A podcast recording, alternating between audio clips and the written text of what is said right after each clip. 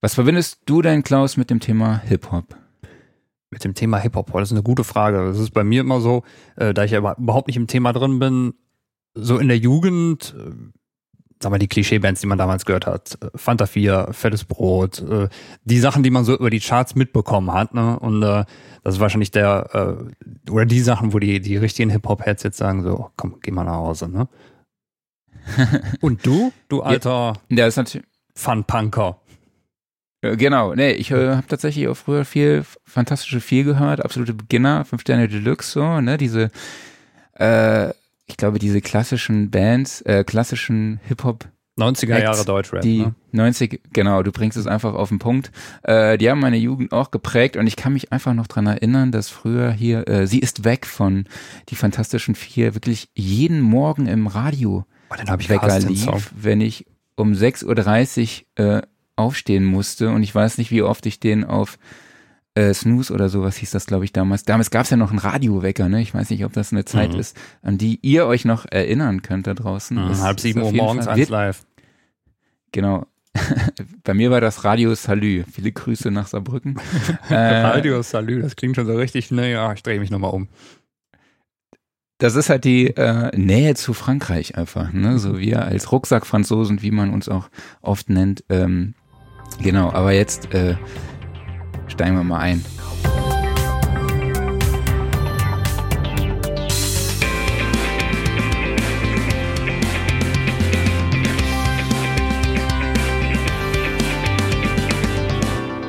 Ja, hallo an alle Hörerinnen und Hörer da draußen. Schön, dass ihr heute auch wieder hier dabei seid. Äh, ich spreche wie immer mit meinem Kollegen Klaus Beetz. Ich mit meinem Lieblingschefredakteur Marc Bohn. Willst du dir nicht mal was anderes überlegen? So dieses Lieblingschefredakteur, da fühle ich mich direkt so irgendwie in den Himmel gehoben, was weiß ich, so als wäre ich hier dein Chef. Mit meinem Praktikanten Marc Bohn. Ja, zum Beispiel, so irgendwie, äh, oder mit Streaming, äh, Nicht-Spezialist oder irgendwie sowas. Lass dir mal Ich überleg mal was für nächste Woche. Ich brauche ja auch noch was für mein T-Shirt, ne? Wir Mhm. haben ja gesagt, die eine Frage EQ vor oder nach dem Kompressor. Äh, Davon lassen wir jetzt T-Shirts drucken. Ja. Und ich brauche ja auch irgendwas, was ich dann auf mein T-Shirt drucken lassen kann, ne? Mhm. Da kommt noch alles. Ja, alles klar. Aber wir begrüßen heute im Post Podcast äh, Paul Mistigatz. Hallo, Paul. Schön, dass du dabei bist. Hi, ja, schön, dass ich dabei sein darf. Guten Morgen. Guten Morgen. Ja, wir, wo, wir wollen heute mit dir über das Produzieren von Hip-Hop-Vocals ähm, sprechen.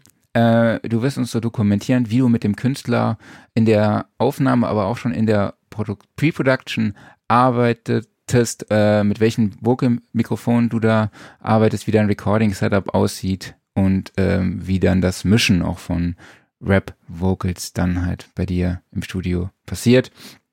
Ähm, aber erstmal zu dir und deiner Person und deinem Werdegang. Immer diese banale Frage am Anfang, äh, wie kamst du zur Tontechnik und zur Musik? Ja, das hat eigentlich schon relativ früh angefangen. Also ich habe halt als Kind ähm, Blockflöte gespielt. Später hatte ich dann Geige gespielt, circa sechs, sieben Jahre, bis ich 15 war circa. Dann war das irgendwann ja, ein bisschen uncool in dem Alter für mich. dann habe ich äh, auf Schlagzeug, bin ich auf Schlagzeug umgestiegen. Sehr gut. Ähm, genau, da habe ich, äh, ja, haben wir also unsere eigene Rockband gegründet, habe dann in der Schul-Abi-Band gespielt und ja, zeitgleich eigentlich auch so mit 15 fing es dann auch an, dass ähm, die Kumpels von mir halt zu Hause bei mir waren und ich dann so notgedrungen irgendwie der Mann war, der dann diese ähm, ganze Technik eben verstehen musste. Also halt, ähm, da gab es ja noch kein YouTube Mhm. früher. Ja, das war vor 20 Jahren. Und da hatten wir dann halt irgendwie einen ja, Mikrofon, Computer, dieser grüne Stecker, wo man das dann reinstecken musste Ja. und mit irgendwelchen alten Programmen, ähm, Acid Music, versucht dann irgendwie Sachen aufzunehmen. Hat aber auch geklappt. Also ähm, technisch natürlich ähm, äh, noch ziemlich grün hinter den Ohren gewesen. Aber es hat Spaß gemacht und so hat es dann irgendwie alles angefangen. Da haben wir dann so die Texte nachgerappt von damals Eminem, Dr. Dre und aber auch ja, so Deutschland war dann so Sammy Deluxe oder Kool Savage oder was es Mhm. damals dann irgendwie so war. Und genau, dann ähm, habe ich äh, ja eigentlich immer weitergemacht. immer mehr Musik gemacht, hatte auch mal ein Tape rausgebracht, war damals dann selber auch schon mal in der Backspin gewesen mit einem Artikel. Und ähm, ja, Ach, irgendwann cool. später, ja, das sind die, die, die alten Jugendsünden, die bitte nicht rauskramen, bitte nicht danach suchen. Habe ich schon getan, keine Sorge. Sehr Dazu gut. kommen wir später. Oh je.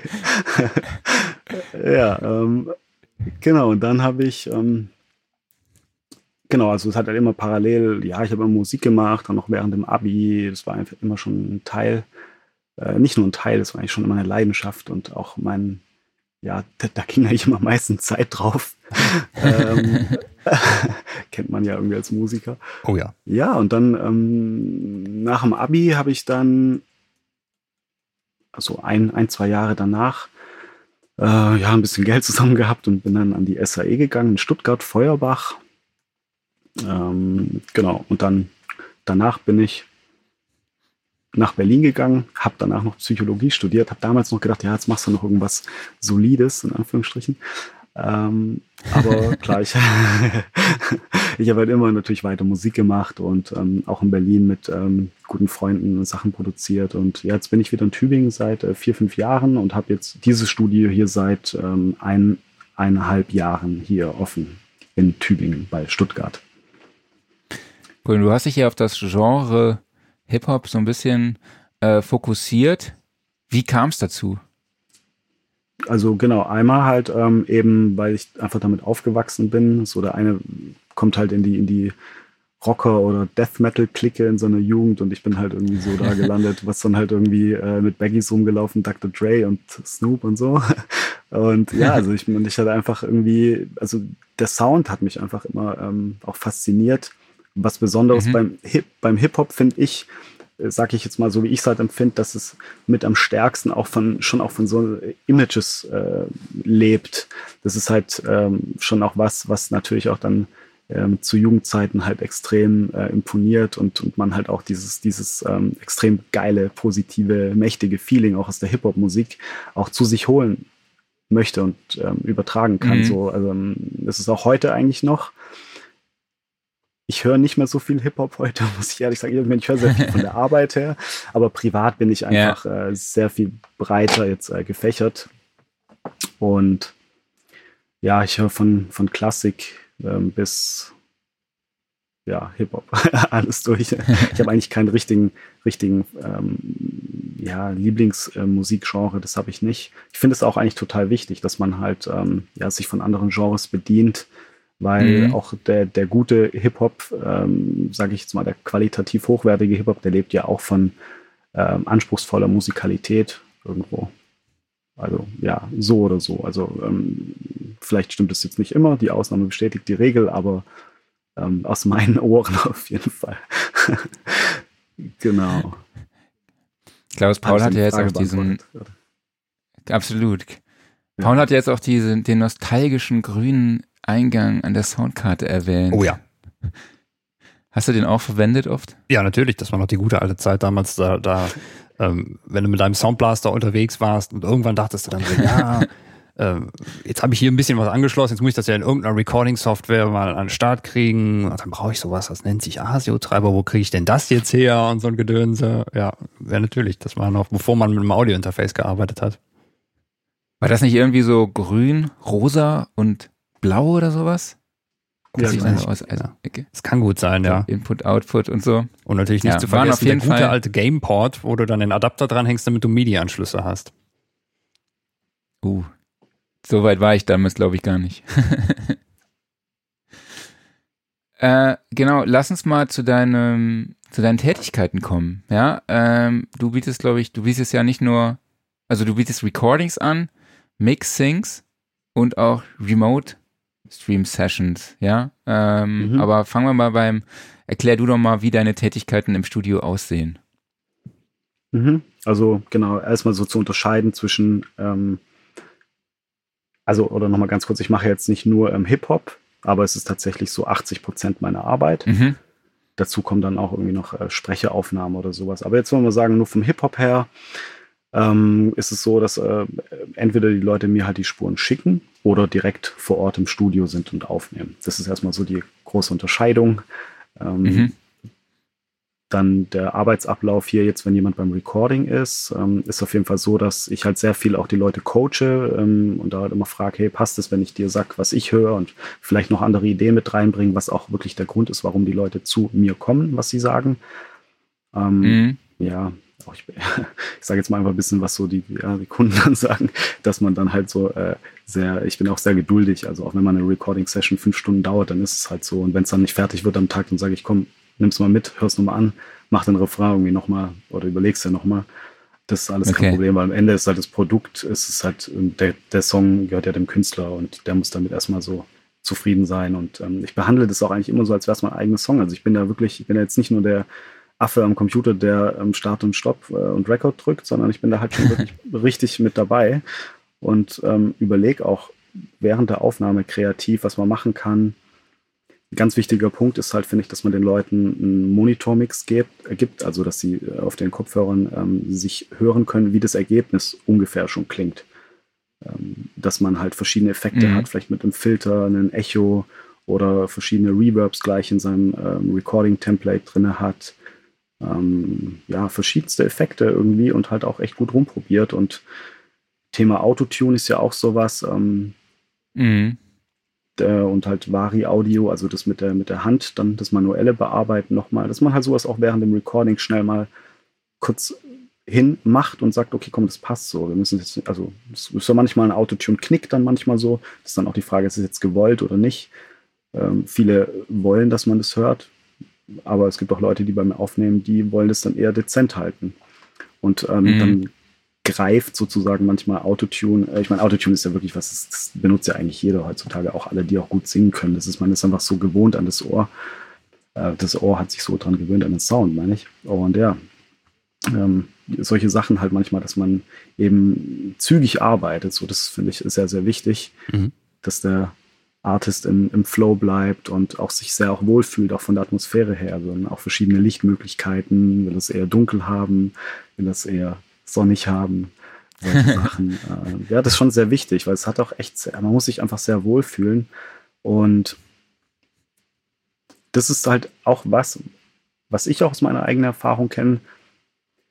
Als ich angefangen hatte, damals auch zu rappen mit 15, 16, äh, dass ich einfach nur ein Mikrofon angemacht habe und halt reingeschrien habe, sage ich jetzt mal, weil ich halt nicht wusste, mhm. ähm, was man danach eigentlich noch bearbeitet und dass man das gar nicht unbedingt machen muss, um verständlich am Ende gehört zu werden.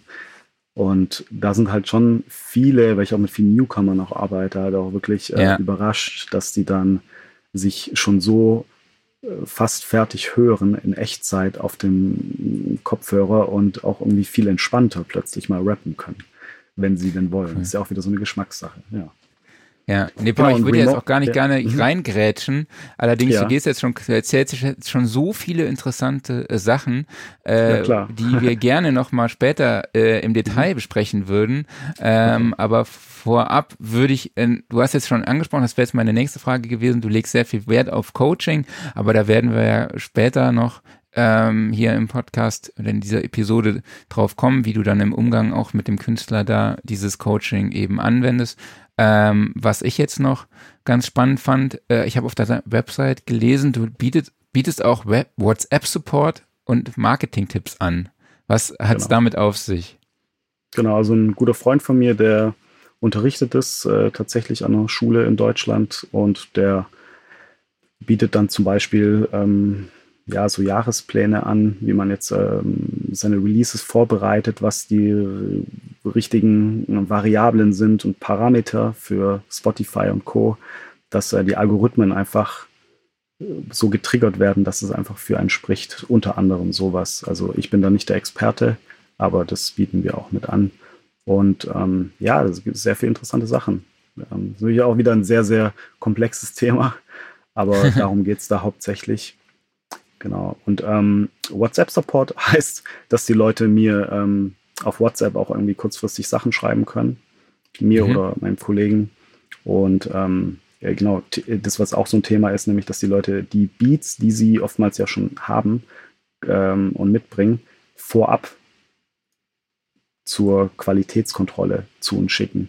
Dass man da einfach reinhört, weil oftmals haben die halt nicht die Abhöre und äh, das klingt dann zwar irgendwie cool, aber wenn man es dann irgendwie halt wo anhört und sagt, nee, das Low-End, der Bassbereich, der ist einfach unsauber und da ist halt ein Producer, der halt sein Limiter reinfährt, damit es halt laut ist und konkurrieren kann auf dem Beatmarkt, aber das ist halt dann fürs Endprodukt halt wirklich nicht so gut. Deswegen sage ich auch immer allen Leuten, die zu mir kommen, bitte integriert uns davor, schickt uns die Sachen, hören uns die gerne an und dann können wir da nochmal so ein bisschen qualitativen Feedback geben.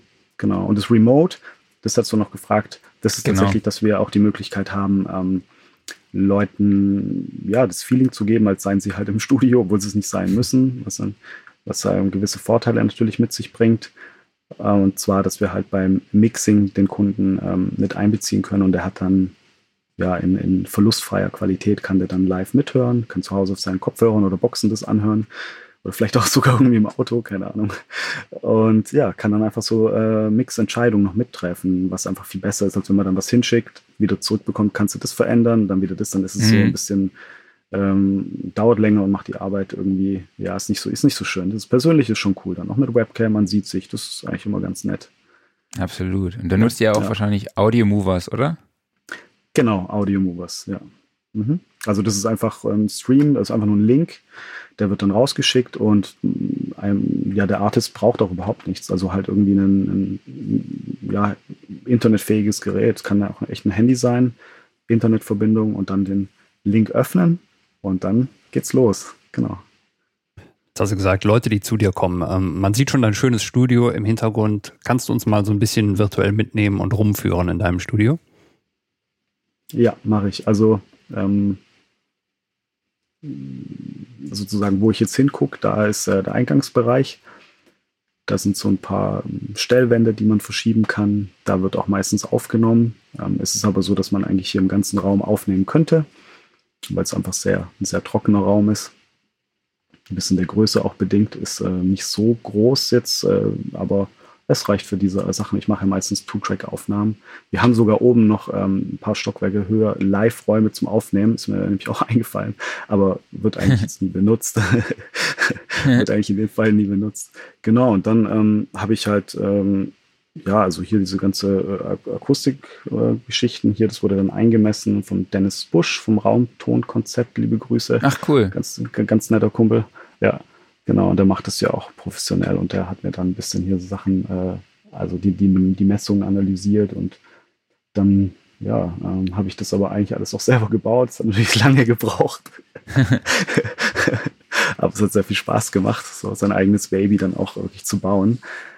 Ja, und sonst ähm, equipmentmäßig, ähm, ja, ich habe vieles ausprobiert. Ich meine, das Wichtigste ist natürlich irgendwie zum, für die Aufnahme des Mikrofons. Da habe ich auch was eher nicht so ganz Bekanntes aber was sehr gut ist, finde ich. Und zwar, man sieht es hier so ein bisschen im Bild.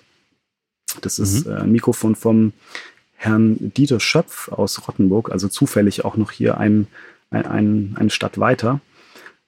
Auf den bin ich gekommen durch Bee Gees und ähm, Motrip, Namika. Es gab viele Leute, die äh, sein Mikrofon benutzen. Und ja, das Gute ist halt an dem Mikrofon, dass es so ein Wechselkapselsystem ist. Also man kann den ganzen Kopf abnehmen und auf den Body dann eine andere Kapsel draufstecken. Jetzt im Moment habe ich die C800 Kapsel, also halt eben gerade ja diese bekannte vom Hip Hop, die von der vom Sony C800, äh, was dann halt 15.000 Euro kostet und das ist mhm. jetzt halt ein bisschen günstiger auf jeden Fall. Schon eine Nummer, Aber, ne? Äh, ja, schon eine Nummer, das stimmt. Aber das ist schon echt ganz gut. Also es ist eher so ein ja kleines ähm, kleines ähm, etwas unbekannteres Stück, aber er macht super Top Sachen und ja, sogar hier auch der Popschutz ist sogar auch von ihm. Funktioniert. Funktioniert wirklich sehr gut, weil wenn man, wenn man verschiedene ausprobiert hat, dann hört man auch die Unterschiede und vor allem, ja, der funktioniert schon sehr gut. Der kann die Luft an der Seite so entweichen lassen. Ja, und sonst, ähm, ja, der ist echt gut. Ähm, dann habe ich, also als Herzstück, mein, mein Aufnahmegerät ist halt ein Mac Pro, 12 Kerne, 48 GB RAM und ein paar Terabyte SSD, irgendwie so. Das muss irgendwie immer ein bisschen lang.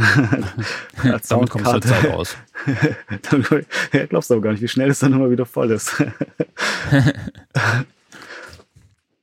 dann als Soundkarte habe ich jetzt gerade eben das ähm, Babyface Pro. Habe auch schon ein paar verschiedene Sachen gehabt von Universal Audio auch und so, aber bin jetzt gerade wieder irgendwie hier gelandet. Und genau, ich habe noch die ähm, eine UAD Satellite, also mit einem UAD Ultimate, also tatsächlich alle UAD-Plugins, die da drauf laufen. Das äh, läuft dann immer noch, obwohl ich jetzt nicht mehr die Apollo benutze. Ähm, ja, dann halt natürlich ganz viele Software. Also ich arbeite mit Cubase, jetzt Version 11, die aktuellste. Und ja, natürlich hat man so eine kleine Plugin-Sammlung auch dann auf seinem Computer über die Zeit. Und sonst ist es eigentlich relativ schlicht gehalten. Also ich habe auch noch so ähm, echt Vintage-Monitore, die auch äh, schon irgendwie 30 Jahre alt sind oder so. Und ähm, die sind gut noch für mich. Also die funktionieren. Die sind sehr angenehm zum Arbeiten. Ich kann darauf irgendwie acht Stunden lang mischen und meine Ohren ermüden da nicht. Es liegt auch an den schönen Bändchen-Hochtöner. Das sind die Genelec C, äh, nee, Entschuldigung, S30CH. Und ja, das sind, ist die letzte Version von Genelec mit äh, Bändchen-Hochtönern, soweit ich weiß. Und ja, die klingen halt natürlich dann sehr angenehm. Das sind die äh, Speaker, und, die momentan im, in, in der Wand bei dir drin sind, ne? Genau, das ist dieses, äh, genau, in der Wand drinne, so als Rack-Mount und da drinne sind die beiden Speaker. Genau. Die sind auch eigentlich viel größer, als sie immer aussehen. Das ist tatsächlich, sobald die in der Wand sind, sehen die immer so ganz süß aus, aber die sind eigentlich schon so gute drei Weges. Diese können auch ordentlich äh, laut machen, auf jeden Fall.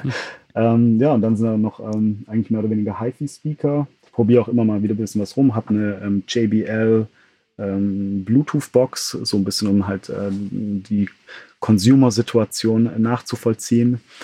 Und ähm, benutze auch eine, ein Plugin, das äh, heißt Odreo. Und damit kann ich auch direkt aufs Handy streamen. Das ist auch echt ein guter Tipp. Das kennen nämlich nicht so okay. viele, aber dann kann man direkt auch in Echtzeit sein Handy als Abhörer benutzen, was ja äh, wohl oder übel dann doch wahrscheinlich das meistgenutzte Endgerät ist heutzutage. Ja, heute definitiv. Leider, genau, ja. dann habe ich noch ein, Leider, genau. ja, ansonsten habe ich noch so ein Keyboard rumstehen, beziehungsweise zwei, eins mit leichten Tasten, dann noch eins mit ähm, einer Hammermechanik hier, so ein Roland RD64, fand ich irgendwie schön, weil es kompakt ist und nicht viel Schnickschnack irgendwie mit dabei ist. Habe aber auch schon, ja, verschiedene Sachen auch alle schon gehabt, so Yamaha Motives und so, aber irgendwie ähm, produziere ich eigentlich ähm, selber tatsächlich wenig Zeit äh, geschuldet, habe ich nicht mehr so die Zeit, eben selber ja Beats auch zu machen oder selber auch Musik zu machen. Aber genau, wenn, dann mache ich alles in, in der DAW, im Computer drin. Okay, cool. Ich glaube, ich, ich glaub, so im Großen und Ganzen war es das eigentlich auch schon. Also, genau. Klingt nach einem umfangreichen Setup, mit dem man äh, auch gut arbeiten kann. So sieht's aus. Ja, es, ja. Äh, ja, lass uns mal zum Thema kommen, also Produzieren von Hip-Hop-Vocals. Kannst du dich noch daran erinnern, was die erste Platte war aus dem Genre, die du gekauft hast? Wow, das ist eine gute Frage. Hm, ich wenn nicht, kannst du auch irgendeine nennen, wo du dich dran erinnerst aus deiner ich glaub, Jugend. Ich glaube, so. ich glaube, es, es, war, es war Nas Ilmatic. Kann das sein? Ja, ich glaube. Ja. Also schon, okay, ziemlich, ziemlich, lange her. Ja. Wann war das so? Weißt du das? Ja, also ich müsste vielleicht 15 gewesen sein. Ich meine, ich glaube, die kam ja schon, ähm, also die gab es schon länger, aber Mhm. Wie gesagt, davor hatte ich eigentlich, ich bin nicht der, der jetzt mit sechs Jahren angefangen hat, Hip-Hop zu hören. Das, da habe ich dann hier DJ Bobo und Hathaway angehört. Aber ja, so. Sehr gut. Nana oder sowas, ne? genau. Ja, ja aber ich glaube, es war so Naselmatic oder, oder Tupac, um, All Eyes on Me, irgendwie sowas. Ja.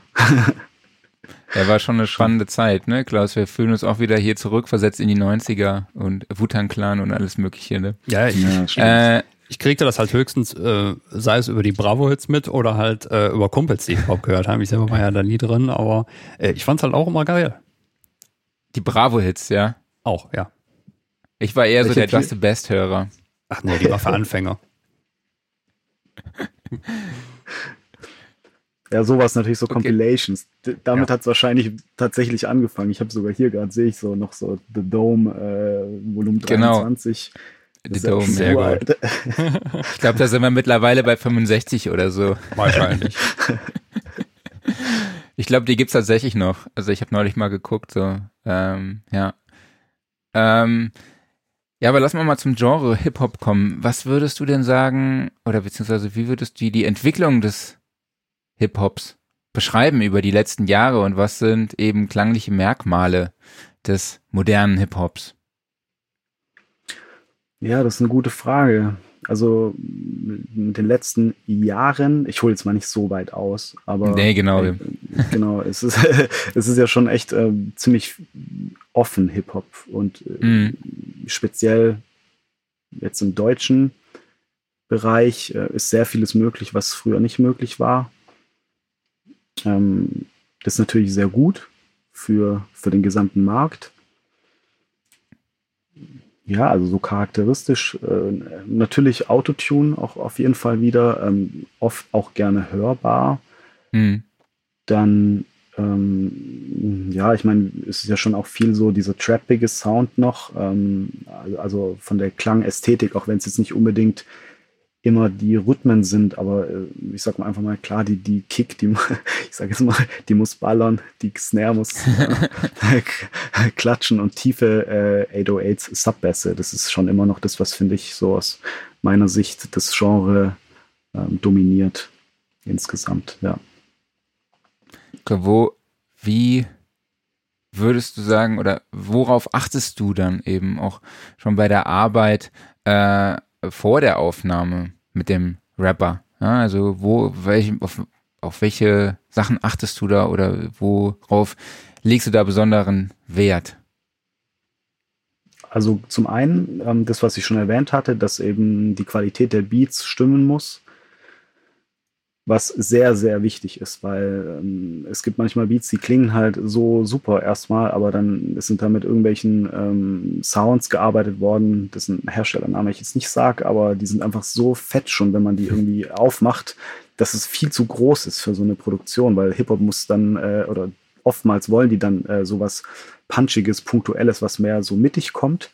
Und wenn dann irgendwelche pompösen Sounds, Streicher, Orchester oder äh, auch irgendwelche Synthes sind, die halt von äh, links nach rechts extrem viel Raum einnehmen, dann muss man erstmal sehr viel teilweise an den Beat äh, machen, damit man eigentlich überhaupt erstmal die Vocals drinne platziert bekommt mit dem Sound, den die haben wollen. Ja, das ist ja eine Produktionsfrage. Mhm. Wenn man natürlich auf so einem Beat dann mehr lange ähm, Sachen singt und auch ein bisschen mehr ja, Raum hat mit seinen ähm, Silben, also nicht so viel füllt, dann äh, kann man natürlich auch seine Vocals auch äh, da noch mit reinmachen. Aber das ist natürlich, was kriegt man halt auch erst mit der Erfahrung, dass man auch versteht, wie arbeite ich mit dem Beat zusammen. Und da greift es eigentlich mhm. dann auch genau dann über, dann, wenn dann das Recording anfängt, dass man dann halt äh, nochmal ähm, schaut. Teilweise wird ein bisschen auch was am Songwriting äh, verändert. Natürlich mir ist immer ganz wichtig. Ich sage immer, hey, ähm, ich höre das und das und das. Und ähm, wenn jetzt jemand neu da ist, der weiß es dann noch nicht, aber äh, ich sag dann, du, wenn du das so machen willst, dann sag mir Bescheid, weil das ist dein Song und ähm, ich höre das. Ich, das ist ja ganz viel auch eine ästhetische Frage.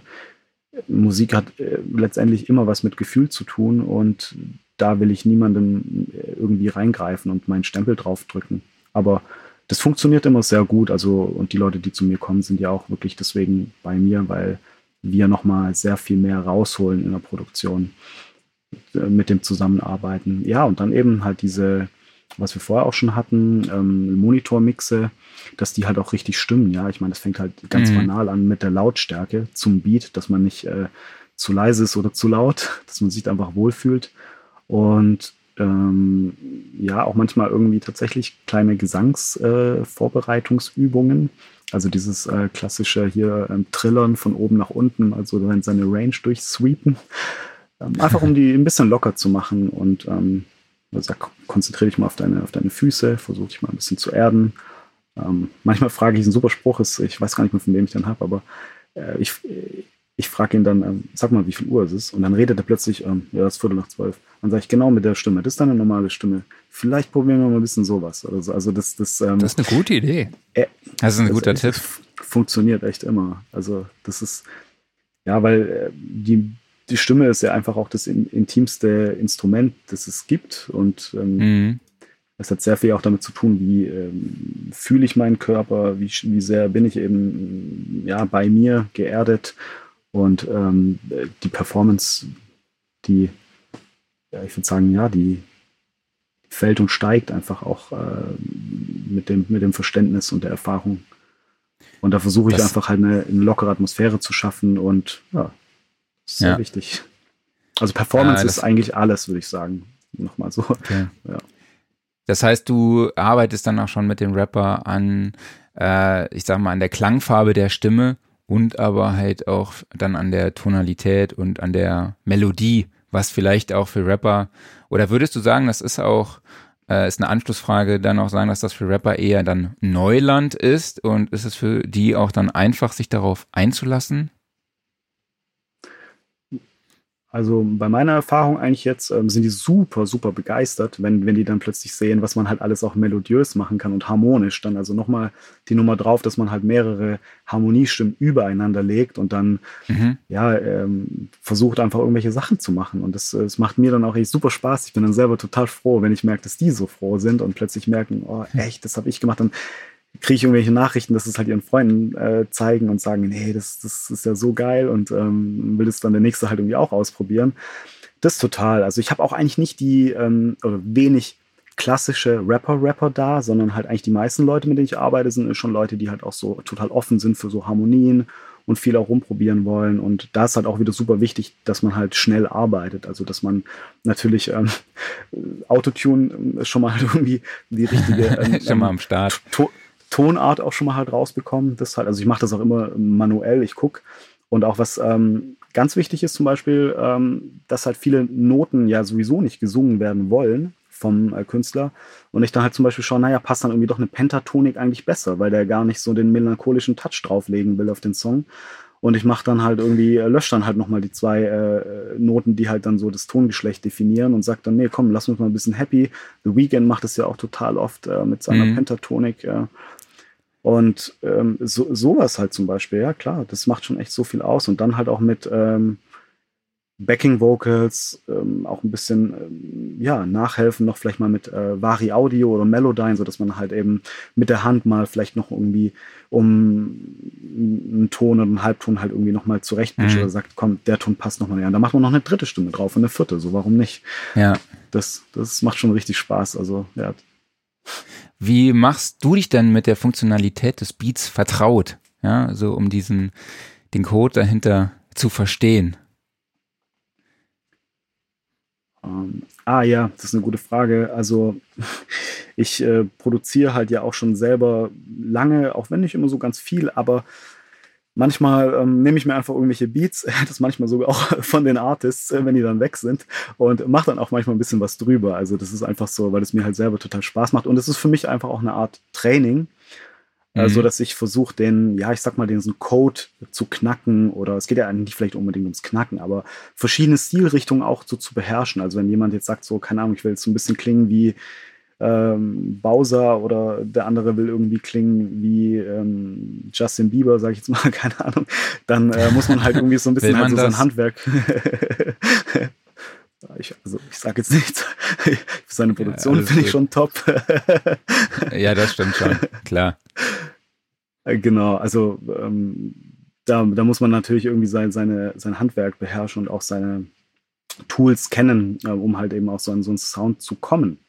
Mhm. Genau. Und ja, da ähm, mache ich äh, sehr viel eigentlich dann doch oder habe sehr viel gemacht in den verschiedenen Richtungen von Künstlern, sage ich mal, die so für mich wie so eine Art Ikone waren, also wirklich ähm, Alleinstellungsmerkmale hatten und ähm, versucht so ein bisschen zu verstehen, ja, was macht denn eigentlich den Sound aus, mit was für Instrumenten arbeiten die, ähm, ja, also auch, es hat dann auch viel Hintergrundwissen natürlich mit äh, Synthesizern zu tun. Jetzt hier, Klaus, ich sehe ja bei dir auch einige Synthesizer im Background. Genau. Und wenn man da sich da so ein bisschen eingelesen hat, versteht man ja auch, äh, aus welcher Ära kommen die, welchen Sound sind die charakteristisch und so ist es natürlich eigentlich bei der ganzen Hardware, äh, Schrägstrich Software im Computer, also Plugins in der DAW, muss halt wissen, was äh, auch schon bei der, bei der Aufnahme und Produktion halt eben in, der Unterschied ist jetzt, sag ich mal, vom VCA zu einem ähm, Varimu-Röhrenkompressor oder Equalizer oder wie auch immer. Ja, und halt irgendwie ein Verständnis dafür hat. Deswegen sage ich auch mal, das ist eigentlich ein sehr, sehr komplexes Thema. Ähm, ja, sehr, sehr komplex mittlerweile, weil wir auch diese ganzen Tools auch da haben. Das hätte sich ja niemand leisten können vor, ähm, keine Ahnung, 10, 20 Jahren, aber wo wir jetzt sind. Ähm, ja, gerade jetzt war ja auch, dass äh, Michael Brower sich sein ganzes äh, Rack, bis auf so sein kleines Lieblingsrack, so wie ich es mitbekommen habe, verkauft hat, halt für irgendwie, keine Ahnung, Millionen aufwärts und ähm, jetzt halt in der DAW mit Plugins arbeitet und habe so ein Statement gehört, so seine Mixes seien jetzt irgendwie noch besser. Also sei mal so dahingestellt, aber äh, das ist schon einfach eine Aussage, ja, wir sind heute echt an einem Punkt, man muss heute sehr viel verstehen, es gibt sehr viel zu wissen durch diese ganzen Plugins und ähm, Tools, aber wir haben echt sehr schöne Möglichkeiten heute. Ja. Okay, lass uns mal zum Recording-Part kommen. Ja, ich würde jetzt mal sagen, du hast ja schon bei deinem Mikrofon gesprochen. Ähm, worauf muss man bei der Mikrofonauswahl achten? Äh, und was sind da so deine Favoriten? Ähm, ja, also ich würde jetzt sagen, es gibt halt Mikrofone, die sind, die haben halt eher einen stärkeren Eigenklang. Wenn man jetzt zum Beispiel ein U47 nimmt von Neumann, wenn man ein Originales zur Verfügung hat, dann kann das funktionieren. Und wenn es funktioniert, dann dann ist es genial. Aber mhm. wenn äh, es funktioniert halt in 80, 90 Prozent der Fällen, würde ich sagen, eher nicht so. Da gibt es dann halt bessere Auswahlmöglichkeiten. Ich habe auch einiges rumprobiert und ja, mittlerweile bin ich bei dem hier. Ich finde halt diese, ähm, ähm, ja, ich sag mal, sehr tra transparent, luftige, offene äh, 800er Kapsel in Verbindung, aber auch mit einem Fade Body. Das ist ja das Besondere. Mhm. Also es ist jetzt kein ähm, wie jetzt das Sony C800 kein Röhrenmikrofon in dem Sinne, hat aber trotzdem einen ähnlichen Klang, weil wenn man eine Fedschaltung richtig macht, verhält es sich im Prinzip sehr ähnlich wie eine Röhre. Dann habe ich auch hinten noch einen Schalter, äh, der Hot-Schalter, der fügt dann einfach noch ein paar mehr harmonische hinzu, macht das Signal noch ein bisschen dichter. Und ähm, genau, Fed hat halt den Vorteil, dass die Transienten einfach noch ein bisschen punchiger rüberkommen. So eine allgemeine Faustregel halt vielleicht so, wäre halt mhm. halt so ein, alles, was in Richtung Röhre geht, ja, macht die Sachen eher weich und ein bisschen verschmierter manchmal. Und Fed bringt mir halt den Punch und die, eigentlich auch die Neutralität, würde ich sagen, speziell bei dem Mikrofon. Ich versuche auch die Sachen eher im Nachhinein zu bearbeiten. Also ähm, ich probiere zwar auch immer mal wieder irgendwelche Preamps aus, aber ich muss sagen, dass ich lieber gerne die Kontrolle habe, beim Mix die Sachen nochmal zu entscheiden. Okay. Und, Und kannst du uns deine Signalkette, also sorry, ich wollte dich jetzt noch nicht unterbrechen, wenn du noch was sagen möchtest. Ähm, ja, also die Distanz ist halt natürlich wichtig. Also ähm, klar, das Mikrofon, dass es natürlich auf Mundhöhe ist, dann kann man es manchmal auch ein bisschen nach hinten kippen, wenn man stark mit S-Lauten mhm. Probleme hat. Also quasi die Seite vom Mikrofon, die näher am Boden ist, weiter von sich weg mhm. Machen. Weil auch wenn man äh, seine Hand vor den Mund hält und macht, dann spürt man, wie die S-Laute eben schräg nach unten vorne okay. weg vom Körper gehen. Das ist ein ganz klassischer Trick. Und ansonsten, ja, muss man auch rumprobieren. Da Nahbesprechungseffekt ganz nah am Mikrofon oder weiter weg. Ähm, das sind auch echt äh, so, ja, äh, geschmackliche Sachen. So, das wollte ich gerade noch sagen dazu. Ähm, da, ja. Okay. Äh, kannst du uns deine deinen Signalfluss beschreiben, also oder dokumentieren, wie ähm, deine Effektkette bzw. dein Recording Chain aussieht? Okay, ich überlege gerade tatsächlich, ich habe eigentlich jetzt nicht eine ähm, Recording-Chain in dem Sinne, ich habe halt ein Template, aber das verändere ich dann immer. Also wichtig bei mir ist da beim Recording, dass keine Latenzen da sind, ist klar. Ich benutze dann halt irgendwelche simplen Sachen, irgendwie, meistens ist dann irgendwie von Farbfilter der, der Kompressor drin ähm, und ansonsten äh, mache ich es dann schon im Mix. Also ich habe halt meine Vocal Chain äh, Presets. Ähm, das ist natürlich echt äh, von Song zu Song, Stimme zu Stimme auch immer anders. Aber also ja, ich kann es eigentlich echt nicht so sagen. Ähm, ich, ich, kann natürlich sagen, mit welchen Geräten, also welche ich gerne benutze und öfter zum Einsatz komme, ist zum Beispiel von UAD der NIF 1084 ähm, Kanalzug oder ein Klassiker, auch der TubeTech CL1B ist sowieso halt äh, für Hip-Hop eigentlich äh, sehr oft verwendet.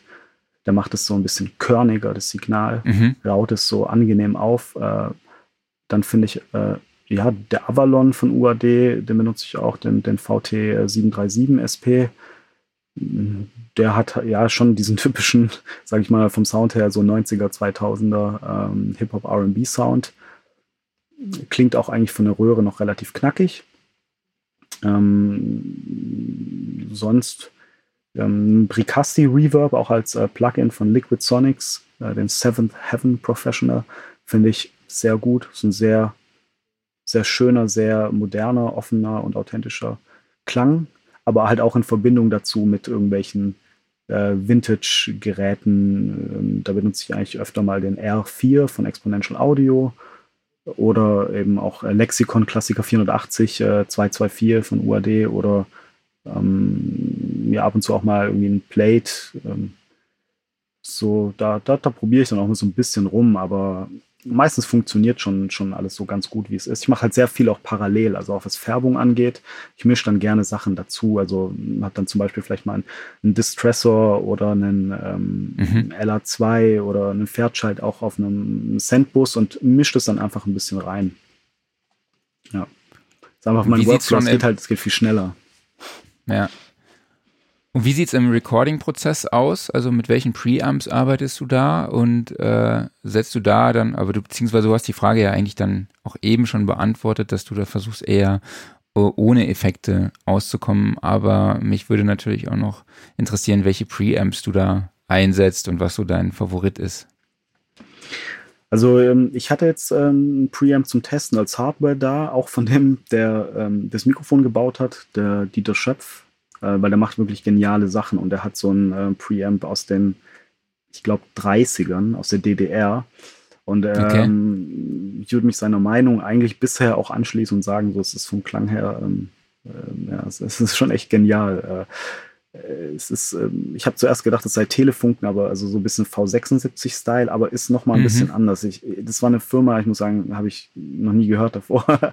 Aber okay. so ist es auf irgendwelche ganz alten Schätze, Raritäten, die man halt so nicht findet. Und den fand ich schon ganz gut. Klar, der ähm, hat sehr viel vertragen, man konnte ihn aufdrehen. Ähm, aber ich muss mir noch ein bisschen überlegen, was einfach eher auch so eine Workflow-Frage bei mir ist, weil ich ja auch nicht nur selber Musik mache halt. Also ich meine, es geht ja darum, dass mhm. ich halt auch für äh, Leute arbeite und ich halt am Tag dann irgendwie fünf verschiedene Tracks öffnen muss. Ähm, wo ich dann insgesamt natürlich lieber auf Total Recall in der DAW zurückgreife als äh, mit irgendwelchem Hardware-Rack. Das ist äh, für mich eigentlich undenkbar, muss ich sagen, im Moment. Also ähm, genau, und so deswegen jetzt im Moment. Preamps geht direkt tatsächlich in das RME rein, also eigentlich mhm. sehr clean. Und äh, meine, ja, meine Recording-Kette, halt wie gesagt, also der 1084 von UAD, den benutze ich schon ganz gerne. Ab und zu auch mal irgendwie ein API oder halt irgendwie auch den Avalon. Aber es ist alles natürlich so, ich sag mal in Anführungsstrichen, Preamps, die machen natürlich schon irgendwie den Sound ein bisschen. Aber es ist halt äh, nicht ganz so, als hätte man jetzt einen Hardware-Preamp, der da nochmal ein bisschen anders äh, reagiert auf die Signale, die da reingehen auch. Ja.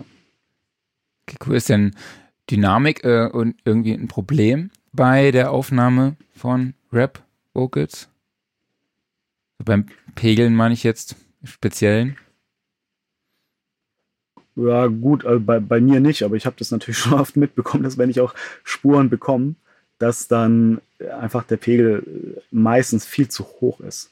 Und mhm. ich sage eigentlich, neun von zehn Mal lag das immer daran, dass die Leute bei der Aufnahme den Beat in die DAW gezogen haben, aber die Lautstärke nicht runtergezogen haben. Und das ist klar, das, das muss ja auch ich machen, das muss jeder machen, weil der ist schon so auf, der ist auf Maximum normalerweise. Mhm. Wie kann ich da jetzt denn unbearbeitet meine Vocals reinbringen äh, und schon auf ein Masterniveau, also Maximum vom Pegel, irgendwie dagegen konkurrieren. Das macht gar keinen Sinn.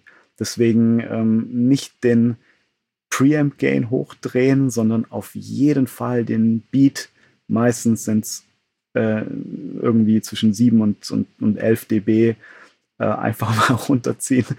Und ja, lieber leiser machen als ähm, zu laut, den Beat, damit ich am Ende mhm. eben ja den Einpegel mit, äh, also vom Mikrofon circa minus 12 bis minus 18 dBFS. Oder circa, wenn man VU-Meter hat, irgendwo gibt es auch als Plugins kostenlose, das ist circa bei 0 VU, vorausgesetzt, und das VU-Meter ist auch auf minus 18 dBFS geeicht. Aber ja, ist schon wichtig. Aber dass man einfach genügend Headroom hat. So, es sollte nicht klippen. Wenn irgendwas rot wird, dann ist es schon kritisch. Also dann ist es eigentlich auch schon zu spät. Genau. Ähm, ansonsten, ja, gibt es eigentlich nicht so viel zu beachten. Also heutzutage, wir haben so gutes Equipment, die, diese Signal-to-Noise-Ratio, also der, der Rauschabstand, der ist sowieso so hoch. Man könnte auch heute eigentlich viel leiser aufnehmen. Man kann ja das Signal später lauter machen. Das ist eigentlich, finde ich, überhaupt gar kein Problem mehr. Das Einzige ist natürlich, dass wenn man halt ein, ein Preamp hat und da natürlich ein bisschen den Gain reinfährt, dass der halt ein bisschen einen eigenen Klang bringen kann. Aber halt, mhm. ja, für den normalen Gebrauch sollte das dann eben in dem Bereich sich aufhalten. Das ist so eine Faustregel. Ja. Okay. Was sind denn für dich äh, ausschlaggebende Charaktereigenschaften von Hip-Hop-Vocals, ja, äh, die man im Mix auf jeden Fall auch beachten sollte oder halt auch eben mit gewissen Tools auch nochmal hervorheben kann? Kannst du dazu was sagen? Charakteristische, nochmal bitte? Eigenschaften der Hip-Hop-Vocals. Mhm. mhm. Also, okay, ich denke jetzt halt an einen speziellen Typ von Hip-Hop-Vocals. Mhm. Ähm, ist es halt schon sehr viel mit Saturation, also mit ähm, Verzerrung gemacht. Ähm, also oftmal, oftmals, ja, hat es nicht viel zu tun mit sauberen Signalen. Auch gerne was Backing Vocals oder diese Adlibs angehen, äh, dass man da auch gerne mal zum Beispiel durch einen Gitarrenamp durchjagt. Das mache ich zum Beispiel sehr gerne. Mhm. Auch einfach Vocals durch, durch so einen Tube Screamer da gibt es auch echt viele, viele kostenlose Sachen, weil da geht es nicht mehr um die, um die saubere Qualität. Da geht es eher um eben, ja, äh, die Signale für, äh, kreativ verunstalten. Und ähm, viele lange Reverbs sind auch drauf auf den Adlibs heute, so bei, okay. bei ganz vielen Produktionen. Gerade sowas wie so ein Black Hole oder Valhalla Schimmer irgendwo. Oder im Prinzip geht auch jeder Reverb einfach halt zehn Sekunden aufwärts und es dann halt ähm, hier und da mal so mit reinbringen. Genau, Saturation, also dass es schon die Stimmen verzerrt sind ähm, und halt natürlich sehr ähm, upfront in your face. ähm, ja, ansonsten ist natürlich Hip-Hop auch halt nicht, nicht so oder so. Also ich meine, es gibt halt ähm, natürlich auch ganz viele verschiedene Geschmäcker noch innerhalb vom Hip-Hop und auch, es gibt auch sauber klingendere Sachen, aber das, was mir jetzt so spontan eingefallen ist, ähm, würde ich sagen, ja, dass es eigentlich ganz gut dazu passt. Und sonst auch viel halt mit Effekten rumprobieren. Das ist halt gerade was, was jetzt ähm, bei den mm, melodiöseren Sachen, ähm, seit Autotune etc. halt eben auch funktioniert. Ich meine, früher halt eben ähm, ja, vor 20 Jahren hat es halt niemand gemacht, aber heute ist es halt überall so und da würde ich sagen, ähm, da, da, da gibt es gar keine Grenzen mehr. Man kann echt kreativ, man kann ja alles machen. Also man kann hoch runter pitchen, man kann Flanger, Phaser, irgendwelche Modulationseffekte drüber machen, ähm, äh, durch Gitarrenamps durch. Also eigentlich wirklich, das ist das Coole, was ich auch schon gesagt hatte, dass heute eigentlich alles möglich ist, so im, im, im auch jetzt im Hip-Hop-Bereich schon seit einer Weile. Ja also innovativ sein. Jetzt gerade hier ähm, ähm, Billie Eilish zum Beispiel, da habe ich auch gedacht, hey, also wie, wie hat sie, wie kommst du auf so eine Idee, einen Tremolo auf deine Lead Vocals zu machen? Also wie geil ist das im, im Nachhinein, wenn man es irgendwie hört? Und wie simpel auch. Ja, aber, aber wie, wie mutig, also wie bold muss man sein, wie heißt es auf Deutsch? Ja, also so waghalsig äh, gerissen, muss man sein, um da einfach mal zu sagen, nö, ich klatsche da jetzt mal einen Tremolo-Effekt auf meine Lead-Vocals. Aber das sind solche Sachen, ja, wieder so ein Alleinstellungsmerkmal und ähm, sowas fällt mir immer sehr auf. Ich finde sowas genial. Ja. Dann packen wir doch einfach mal ein, zwei äh, Zuschauerfragen mit rein, gerade wo wir hier eben den Autotune schon mal hatten. Frage von Michael Stelz, wird Autotune beim Recording äh, nativ auf dem Mac oder über die DSP des Apollo betrieben? Und probierst du verschiedene Autotune-Plugins bzw. Melodyne aus? Genau, also ich äh, benutze es nativ. Man kann es aber auch über, direkt über das Apollo machen. Ähm, ich benutze eigentlich fast nur Autotune FX und zwar sogar die Vorgängerversion, also nicht das FX Plus, also EFX heißt es. Ähm, genau, ich finde, die klingt nochmal ein bisschen anders. Ich habe damals halt auch gehört, dass gerade aus den USA viele ähm, Künstler auch extra nachgefragt haben, ob diese Version in den Studios sei und ähm, sonst die halt dann zur Verfügung gestellt werden sollte, bitte. Die ist sehr simpel, übersichtlich und finde ich äh, auch äh, wahrscheinlich CPU-ressourcenschonender dadurch und funktioniert eigentlich sehr gut. Da ich halt manchmal aber 30 verschiedene äh, Autotune-Instanzen offen habe bei einem Mix, lasse ich das tatsächlich nicht über die ähm, UAD-Software laufen. Da sind mir dann meine UAD-Ressourcen zu schade dafür. Und ich habe da auch äh, das Autotune Pro und Live für die UAD, aber wie gesagt, ich benutze eigentlich nur dieses EFX, weil das verbraucht auf einem guten Rechner keine Ressourcen quasi und ähm, hat, ist natürlich latenzfrei. Wäre wär jetzt auf jeden Fall definitiv meine erste Wahl. Live-Geschichten dann wäre wieder eine andere Sache. Dann könnte man sich das anschauen, dass es ähm, genau, da hatte ich mal einen Kunden da, der äh, für einen Live-Gig habe ich dem dann sein, seine ähm, Apollo ähm, Arrow, glaube ich, heißt es, ähm, oder UAD Arrow eingerichtet mit Autotune ja. Äh, als, als Live-Effekt. Das funktioniert wohl auch ganz gut. Ja. Ganz provokative Frage von Gordon ist direkt im Anschluss. Äh, wann wird die Over-Autotune-Ära beendet sein? Ja, ähm, das ist halt, also ich, das ist ja schon so, dass wir halt Autotune schon sehr lange benutzen. Auch ähm, bei Sachen, wo man das halt noch nicht gehört hatte, dass man es überhaupt benutzt. Also Vocal Tuning ist ja schon seit Jahrzehnten äh, was, was ähm, wir eigentlich kennen in der Popmusik, sage ich mal. Popmusik, Hip-Hop, RB. Ähm, und dieses Over-Autotune, ich, ich denke, ich weiß, was ähm, Gordon meint dass man es eben so hört und dass man das Autotune so, ich sag mal, eckig arbeitet. Das halt diese Kanten. Also visuell sieht mhm. man halt diese Kanten, weil, weil diese, es, es, es, entsteht halt kein natürlicher Shift mehr zur nächsten äh, Note. Dann klingt es halt so äh, roboterhaft. Ähm, und keine Ahnung, ich weiß es nicht. es wird sich auf jeden Fall irgendwie alles weiterentwickeln. Ähm, vielleicht hat auch irgendwann wirklich keiner mehr Bock auf Autotune, aber ich glaube eher nicht. Ich glaube, das ist, wird halt, weil es einfach ist, gemacht werden. Ja, dieser bekannte Chair-Effekt, ne? Ich glaube, ich habe ja gehört, dass alle genau. Trends nach 20 Jahren wiederkommen. Äh, das heißt, ich hoffe, es dauert keine 20 Jahre mehr, bis das weg ist. Aber das ist auch schon was, äh, womit deine Kunden zu dir ins Studio kommen und sagen, ähm, ich will das so. Definitiv, ja. Also nicht immer, dass man es jetzt äh, hört, also nicht jetzt over-Autotune-mäßig. Mhm. Ähm, wie gesagt, man kann auch das total unhörbar machen. Das ist ja ähm, erstmal ähm, wirklich eine Einstellung innerhalb von Autotune, aber auch eine Performance-Sache. Also ganz klar ist halt, dass man jetzt nicht Autotune anmachen kann und dann äh, machen kann, was man möchte. Und das, das würde dann gut klingen. Das Einzige, was Autotune macht, ist halt eben, dass du ähm, die korrekte Tonhöhe eben, mhm. also triffst, also halt eigentlich nicht triffst, aber halt, dass es halt auf den richtigen Ton gepitcht wirst. Aber dass du dann die richtige Melodie singst, ist ja mal überhaupt gar nicht gesagt. Also man kann auch mit Autotune, finde ich, äh, nicht sehr schön klingen.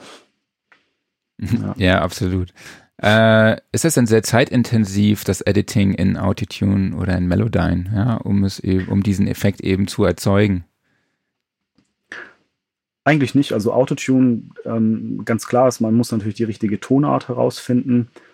Ähm, und wenn man das hat, dann gibt es da eigentlich diesen Retune Speed. Das ist eigentlich der Hauptregler, der sagt eben, wie schnell ähm, ja, oder wie intensiv arbeitet einfach Autotune. Wie, wie stark mhm. hört man das am Endeffekt? Und eigentlich war es das dann schon. Man könnte das dann so lassen. Aber ich mache schon sehr viel noch bei, der, bei den Aufnahmen, auch in äh, Cubase, jetzt halt Vari Audio, Melodyne benutze ich eher für andere Zwecke, aber so, dass man halt kurz mal reingeht in die Aufnahme, weil ich höre eigentlich, hey, die Aufnahme war eigentlich voll gut, der Take war wirklich perfekt, da ist aber eine Stelle, da bricht Autotune irgendwie ab, also so knickt, ich, so, dass man hört es halt dann so. Das ist dann irgendwie so ein unsauberer Effekt, der da kurz äh, passiert. Dann gehe ich rein, schaue mir das an, wo das ist und äh, tune dann nochmal von Hand nach, weil das passiert ja vor Autotune. Also die Wave-File in der DAW, in Cubase ist es zumindest so, was ich da sehe, wenn ich das öffne, mit Vario Audio bearbeite, das ist die Vorarbeit mhm. von den Insert-Plugins dann. Und wenn ich sozusagen schon mal so. davor die Performance ein bisschen korrigiere, dann hat es Autotune wiederum einfacher Einfach. und eben kann ich dann nochmal gezielter steuern wie Autotune dann äh, den Ton greifen soll oder so, weil ich, ich mache das auch gerne unhörbar. Also das ist echt, ich mache mhm. auch mit vielen Leuten so, dass man das jetzt nicht unbedingt hört. Ich würde eher sogar sagen, dass ich dann zu denen gehöre, die definitiv Autotune nicht overusen und sondern schon okay. äh, mehr bedacht. Liegt vielleicht einfach auch in meiner Musikalität vielleicht so dahinter noch, dass ich da irgendwie auch gerade noch so probiere, machen wir jetzt eine Pentatonik lieber draus oder nehmen wir irgendwie, ja, da hat man schon definitiv noch ein paar Möglichkeiten. Arbeitest du da auch mit Automationen oder ist das dann so ein bisschen immer äh, der gleiche Anteil an Effekt? Also bei Autotune? Genau. Ähm, ist eine gute Idee, aber tatsächlich ähm, eigentlich, äh, eigentlich meistens äh, der gleiche Anteil. Also automatisieren, nee, sowas mache ich da mhm. nicht. Aber klar, es kam auch schon mal vor, dass ich irgendwie sag, in, in, im Refrain oder im Verse, dass da Einstellungen ein bisschen anders sind. Das kann natürlich sein. Auch, auch von die, den Noten, die dann erlaubt sein dürfen. Also, dass ich mal sage, okay, mhm. da ist jetzt zum Beispiel eine Bridge, die klingt dann irgendwie doch ein bisschen, ähm, die hat er den Halbton jetzt hier drin, der aber sonst bitte da nicht drin sein soll, dann muss man den natürlich da aktivieren. Könnte man auch automatisieren, ja, gute Idee.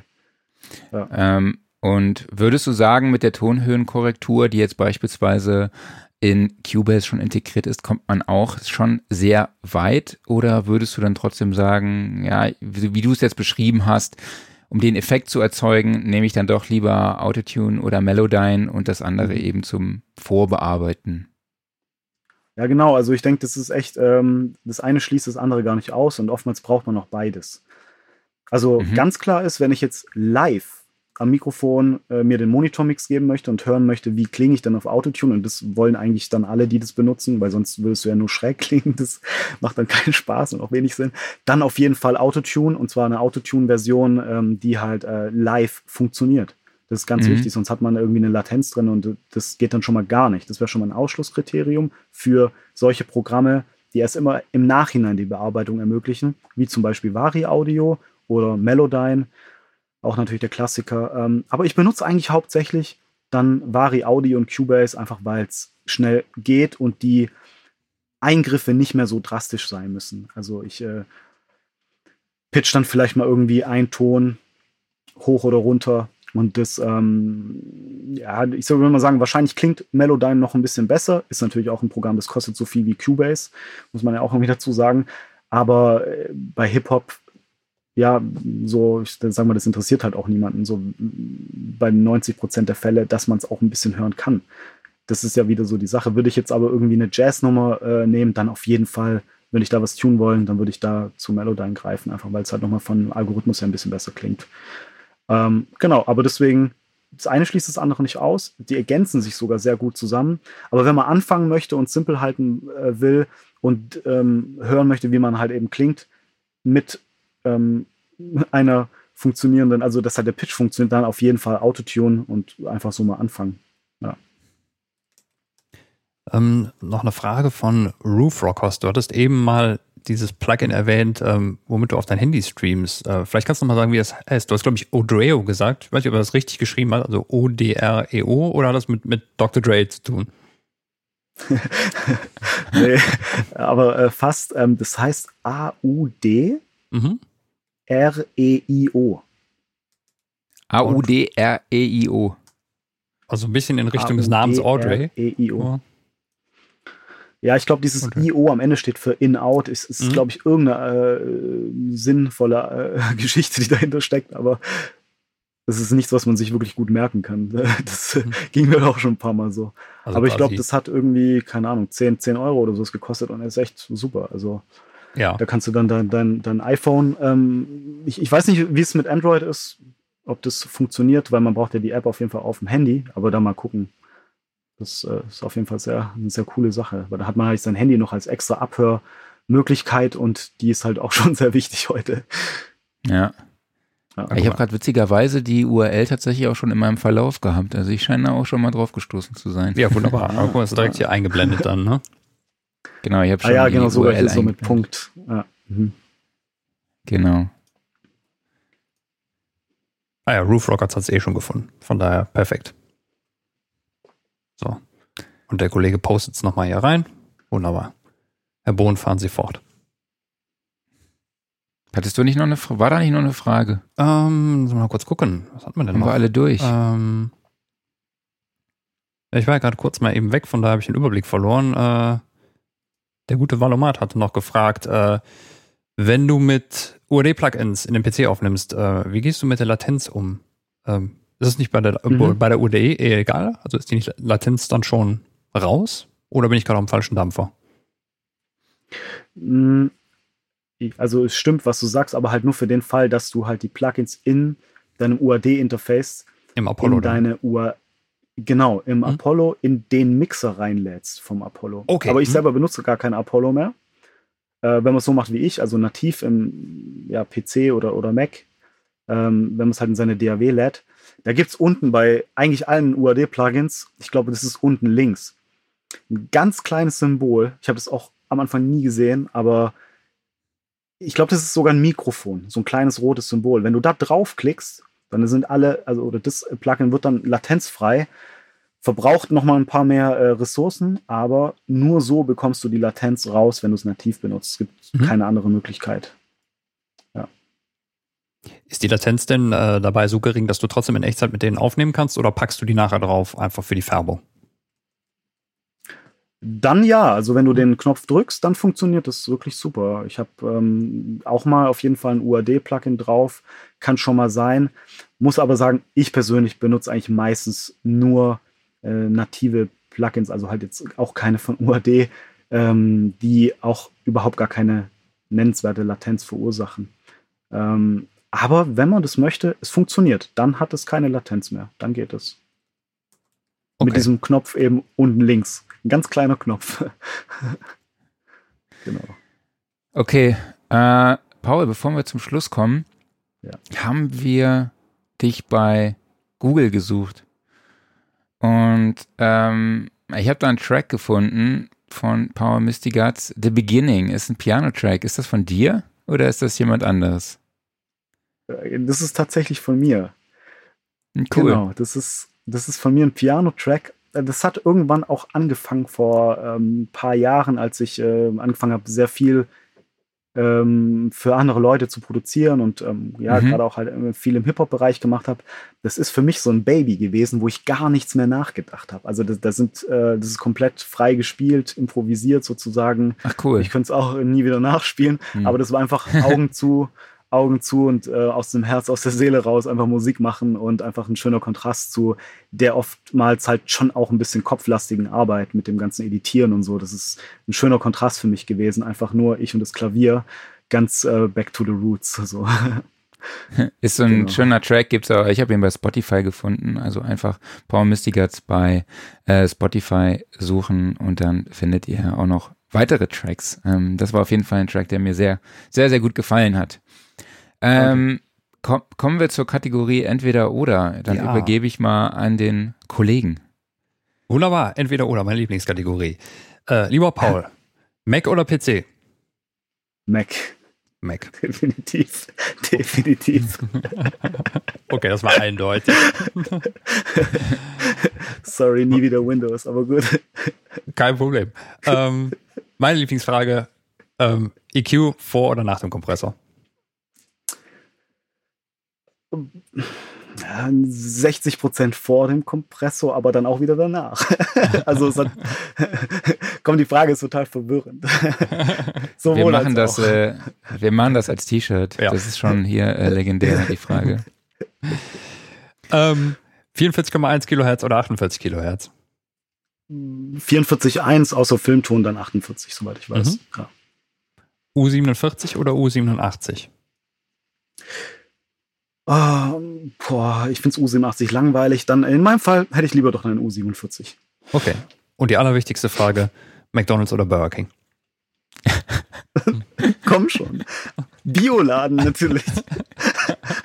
Aber ich glaube, wenn dann, wenn dann fahre ich mal zu McDonalds für so ein McSunday-Eis oder sowas. Okay. ja, okay, also McDonald's Eis, ja. Ich finde es immer noch schade, dass du Wonder Woman oder Spider-Man rausgenommen hast, aber okay. Ja, Marc, Ähm, wen würdest du denn nehmen? Mac, äh, McDonalds oder Spider-Man? Ich bringst mich schon komplett raus. McWoman oder Spider, Spider-Man oder Wonder Woman. So, jetzt mal raus damit. Ja, ich, ich, Eh, Mark Wonder Woman. oder? Also, ja. Du darfst aber auch gerne. Ich wäre bei Wonder Woman. Du wärst bei Wonder Woman. Und ja, ich Paul, auch. Du? Ja, doch. Genau. Na gut, dann bleibe ich bei glaube, die, die hat Spider-Man. immer so schöne Outfits an. Genau. Das stimmt allerdings. Und sie hat ein Genau. schönes Lasso. Richtig. Genau. Spider-Man ist cooler. Das gehört ja dazu. genau. Klaus mag Frauen mit Lassos. Okay, äh, ich verstehe. Wir machen schnell mal weiter an dieser Stelle. Äh, Halbsatz.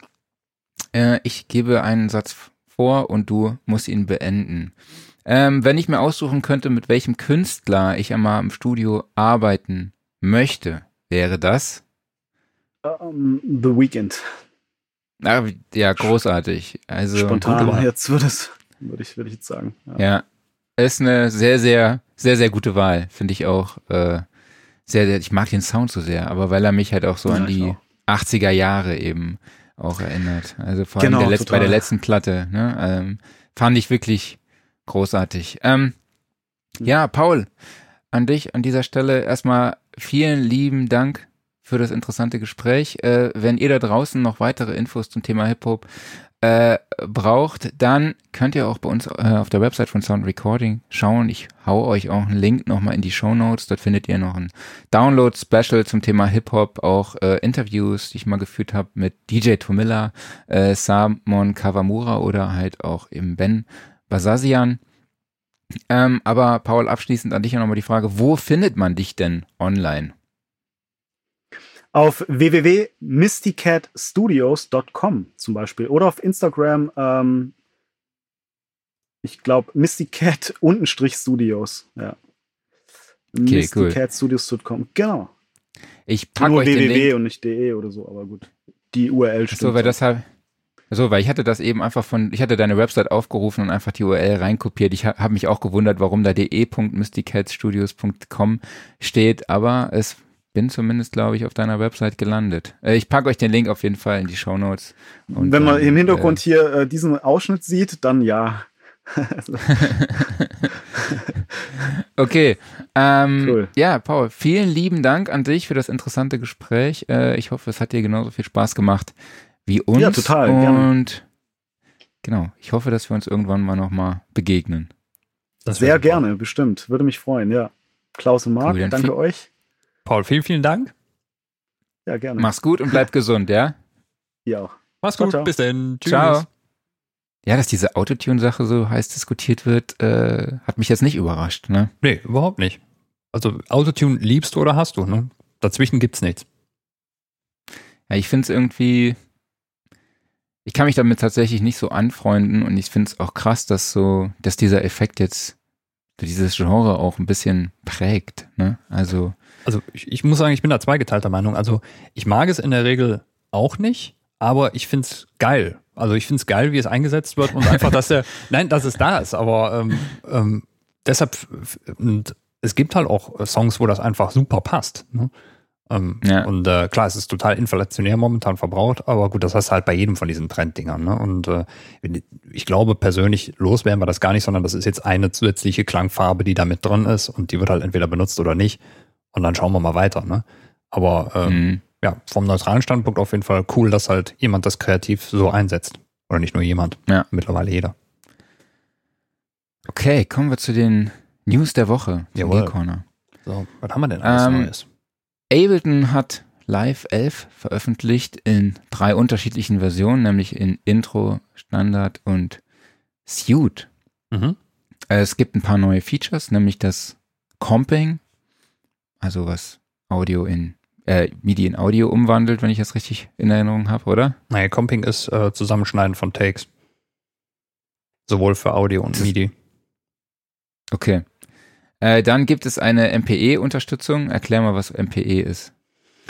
MPE, ja, ich vergesse die, die Abkürzung immer. Äh, Es ist äh, Multi-Polyphonical Expression oder so ähnlich. Jedenfalls, es geht darum, dass ähm, du beim, ähm, beim polyphonischen Spielen du mehrere Controller-Daten gleichzeitig noch jeder zu Note zuordnen kannst, um damit verschiedene Parameter in deinem Klangerzeuger zu untersteuern. Das muss aber sowohl ähm, der Controller, der die Daten sendet, unterstützen, als auch der Klangerzeuger und ist jetzt in immer mehr Geräten und Software Mhm. ähm, vorhanden.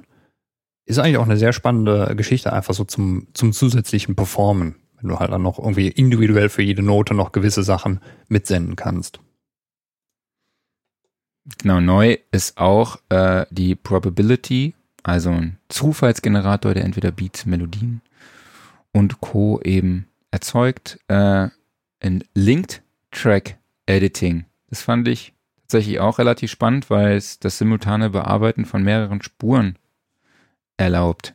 Ja, das wundert ich mich, dass ein es noch nicht drin war in Ableton anscheinend, aber okay, ich meine, Ableton setzt da auch andere Schwerpunkte, ne, als jetzt zum Beispiel, keine Ahnung, du das eher in einer, in einer Editing äh, DAW Mhm. vielleicht äh, sehen würdest, wie jetzt Pro Tools oder sowas. Ja. Außerdem gibt's halt noch ein verbessertes und erweitertes Makrosystem und Snapshots und ähm, es gibt eine vergrößerte Musikbibliothek und außerdem wird auch der Controller, der Push 2, wohl vom Update profitieren. Ähm, weitere Infos gibt es dazu im Testbericht bei uns in der Sound and Recording in der aktuellen Ausgabe. Ähm, ich packe euch den Link auch nochmal in die Show Notes, wo ihr das Heft versandkostenfrei bestellen könnt. Nochmal kurz zu den Preisen. Also es gibt die Intro-Variante für 79 Euro, die eher sich an Einsteiger richtet. Dann gibt's die Standardversion für 349 Euro und die Suite kostet 599 Euro. Äh, es gibt auch Upgrade-Preise, aber dazu kann ich jetzt gerade an dieser Stelle nichts sagen. Es kommt dann halt auch immer darauf an, von welcher Version aus ihr dann eben auf die 11er Version upgraden wollt. Gut, so, bleiben wir bei der Software und zwar gibt es was Neues aus dem Hause Softtube. Es gibt jetzt ein, äh, es gibt ein, ein, ein Package von Empirical Labs, die Macher des Distressors, den wir eben auch mal kurz erwähnt hatten. Und zwar, äh, das nennt sich Trackpack. Und da gibt's ähm, einmal den, ich weiß nicht, spricht man ihn Mikey aus? Wahrscheinlich, also man schreibt ihn Mike, Bindestrich ein E, wahrscheinlich Mikey. Und den Little Freak. Ähm, die gibt's jetzt jeweils als Plugins. Der Mikey ist eigentlich eher ein Preamp mit Kompressor, also man könnte schon fast sagen, ein- eine Art Channel Strip, wird hier so eher als Kompressor gefeatured, hat aber trotzdem seine Mikrofonsektion mit drin, die dann eher so als eine Art Sättigungsstufe in dem Plugin drin ist. Und der Kompressor, der äh, profitiert natürlich auch deutlich davon, von der Erfahrung von Empirical Labs, die sie beispielsweise mit dem Distressor gesammelt haben. Der Lil Freak ist äh, ein EQ, der unter anderem auch noch einen DSer mit drin hat. Das finde ich eigentlich ganz spannend. Also eigentlich kann man sich dann aus diesen beiden Tools quasi die komplette Chain für seine Vocals zusammenbauen. Also wenn du vorher schon den simulierten Preamp mit der Sättigung drin hast, du hast den Kompressor, du hast einen DSer und ähm, du hast einen EQ, damit hast du eigentlich die, äh, eine, eine wunderbare Chain dran oder du kannst es halt auch fürs komplette Mixing benutzen. Also zwei äh, Plugins, die dann unter anderem auch unterstützt werden von Softtubes Console One und so kann man die dann im Endeffekt als, ähm, ja, als Channel Strip für jeden seiner Kanäle benutzen. Und das ist damit perfekt in dieses ganze Softtube-Ökosystem integriert. Finde ich eigentlich sehr, sehr spannend, dass da halt jetzt äh, immer mehr Sachen noch hinzukommen. Also es klang für mich am Anfang immer so, als ob die da bei den großen Mischpult-Herstellern bleiben. Also gibt es ja irgendwie das, äh, die NIF-Variante, die SSL-Variante, die API-Variante und so weiter. Aber jetzt mit Empirical Labs zum Beispiel eine Firma, die jetzt gar nicht im Mischpult-Sektor beheimatet ist, sondern wirklich eher in diesen einzelnen Hardware-Geräten, die dann in so einen Channel Strip integriert werden und dann halt mischpultartig eingebaut sind in die DAW. Das ist super. Ähm, preislich sind wir da bei, ich glaube, 249 Euro oder sowas. Und es gibt auch gerade einen Einführungspreis. Also, wer da noch Verstärkung braucht, der sollte sich das mal anschauen. Genau, dann gibt's noch ein neues Mikrofonsystem, kabellos von Rode Go 2 gibt's. Ja, Zwei gesagt.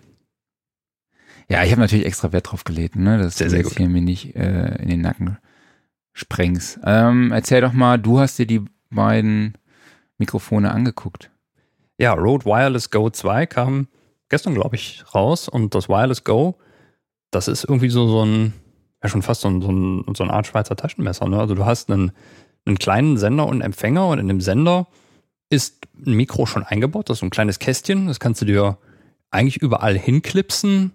Du kannst daran wiederum externe Mikrofone anschließen. Also zum Beispiel, du kannst es auch als eine Art Beltpack benutzen und dann da ein Lavalier-Mikrofon dranhängen.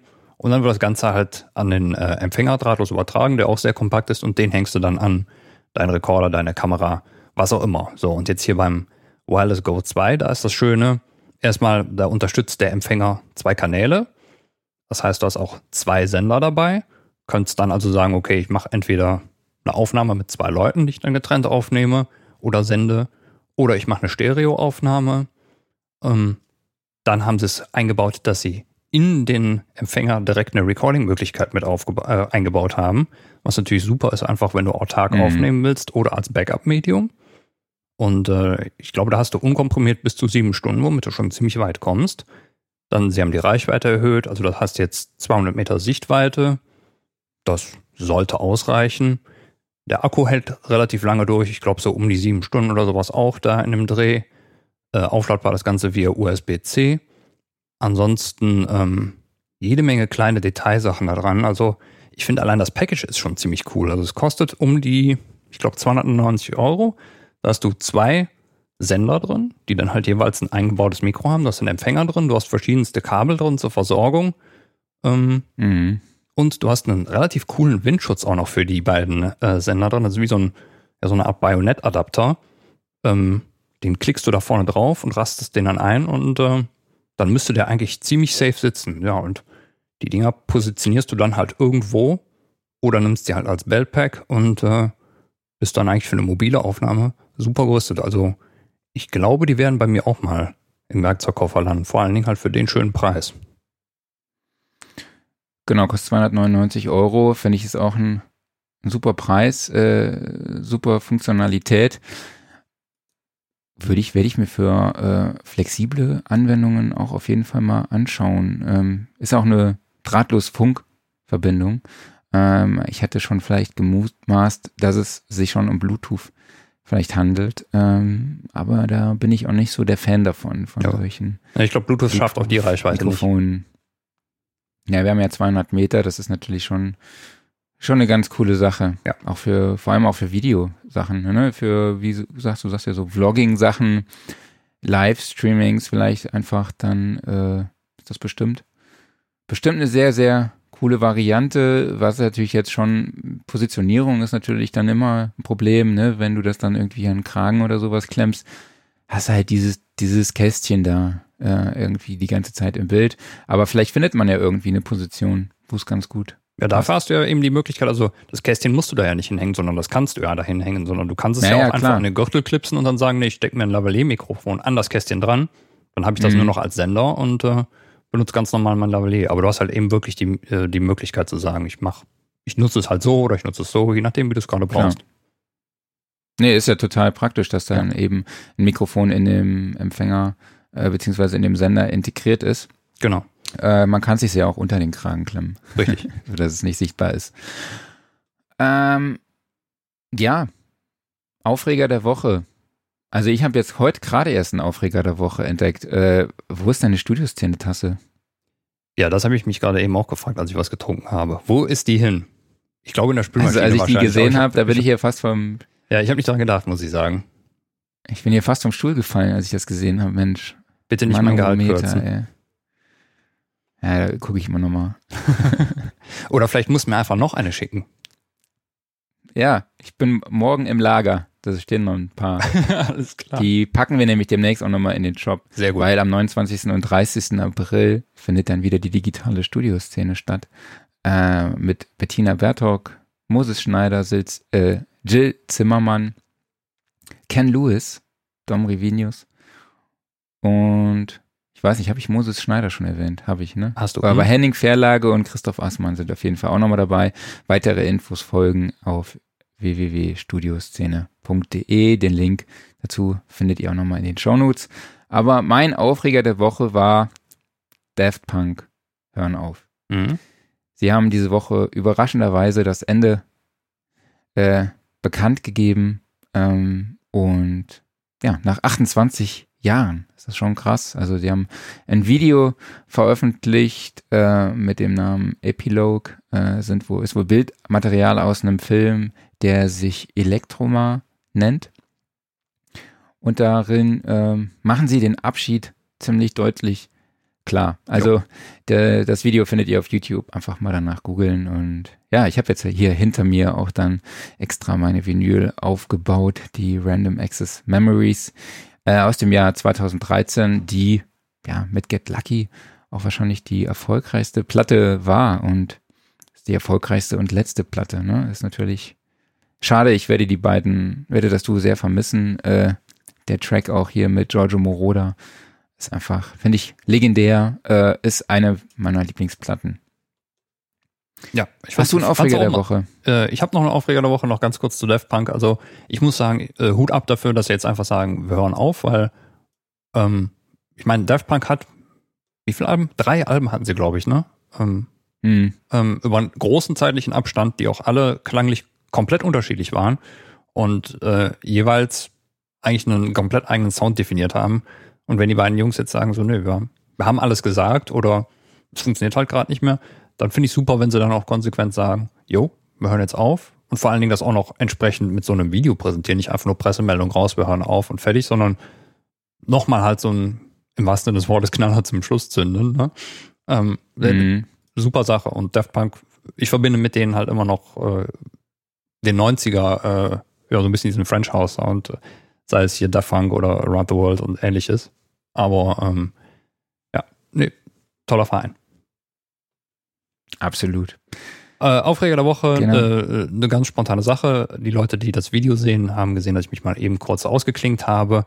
Das lag daran, dass äh, äh, mein Auto zurückgebracht wurde. Und zwar hatte ich eigentlich mit dem Autohaus ausgemacht, ja, bringt das doch bitte um 2 Uhr vorbei. Dann habe ich nämlich Zeit. Und äh, dann dachten die sich, nee, das machen wir aber um 12 oder sowas. In der Art. Ja.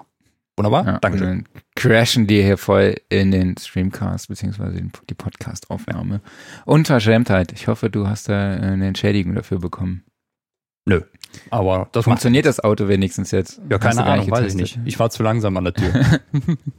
es steht jetzt jedenfalls Also da die- wieder. Und ich hoffe, es funktioniert auch Ach wieder. so, ach so, es steht da. Okay, Ja. verstehe.